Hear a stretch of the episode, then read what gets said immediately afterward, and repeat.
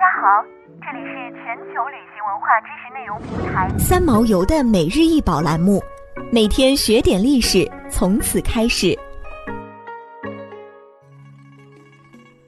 每天学点历史，从每日一宝开始。今天给大家介绍的是战国燕越渔猎攻战文图壶，高三十一点六厘米，口径十点九厘米，腹径二十一点五厘米，重三点五四千克。壶盖遗失，出土时间和地点已无从考证，现藏于北京故宫博物院。壶身从口至足遍布着凹陷的花纹，这些花纹以两边的环耳为中心，自口下至圈足，被五条斜角云纹带划分为四区。第一二区为壶的颈部，上下两层，左右分为两组，刻画的是采桑设礼活动。第三区为壶的上腹部，分为两组画面，左侧为宴享乐舞，右侧为射猎。第四区为壶的下腹部，是水陆攻战的场面。这些图案以抽象而写实地描绘着生活、劳作和交战的画面。壶身的图像自上而下地划分出四个空间，刻印着两千四百年前华夏先民的身影。这正是瓷器带给现代最重要的意义。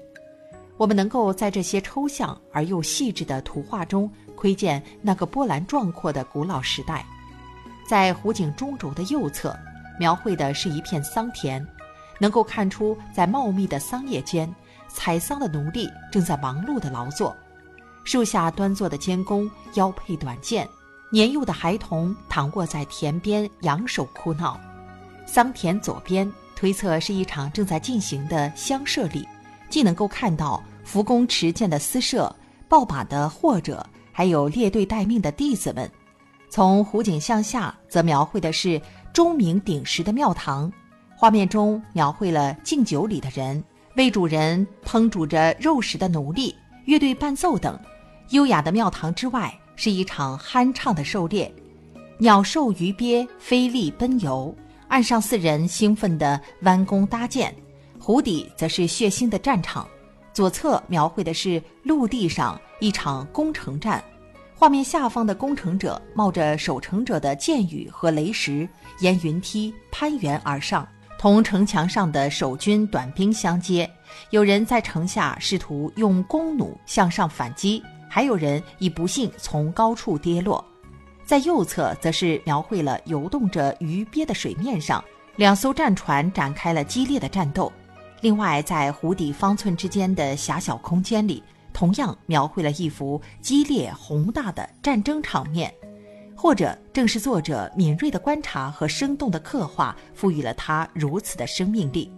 画中有五十一人，全都有着生动的特征和形象。驾梯者高擎双手，大步跑进。仰弓者手持矛盾，前赴后继；荡江者前屈后翘，轻身摇荡；前勇者扬臂蹬足，奋力游动。我们从此器中能够看到，在当时是一个有血有肉的战争时代。壶身的图像采用了嵌错工艺制成。在凹陷的花纹中，原本镶嵌有装饰物。这种写实的画像纹铜器流行于春秋末期到战国早中期，在这一时期的遗存中多有发现。例如，在四川成都、陕西凤翔都曾出土造型和纹饰极其相似的铜壶。这些青铜器上的写实图像纹呈现出高度的城市化特点，画面的主题风格也十分统一。抗日战争期间。战国偃月渔猎攻战文图壶被纳粹德商杨宁石买去。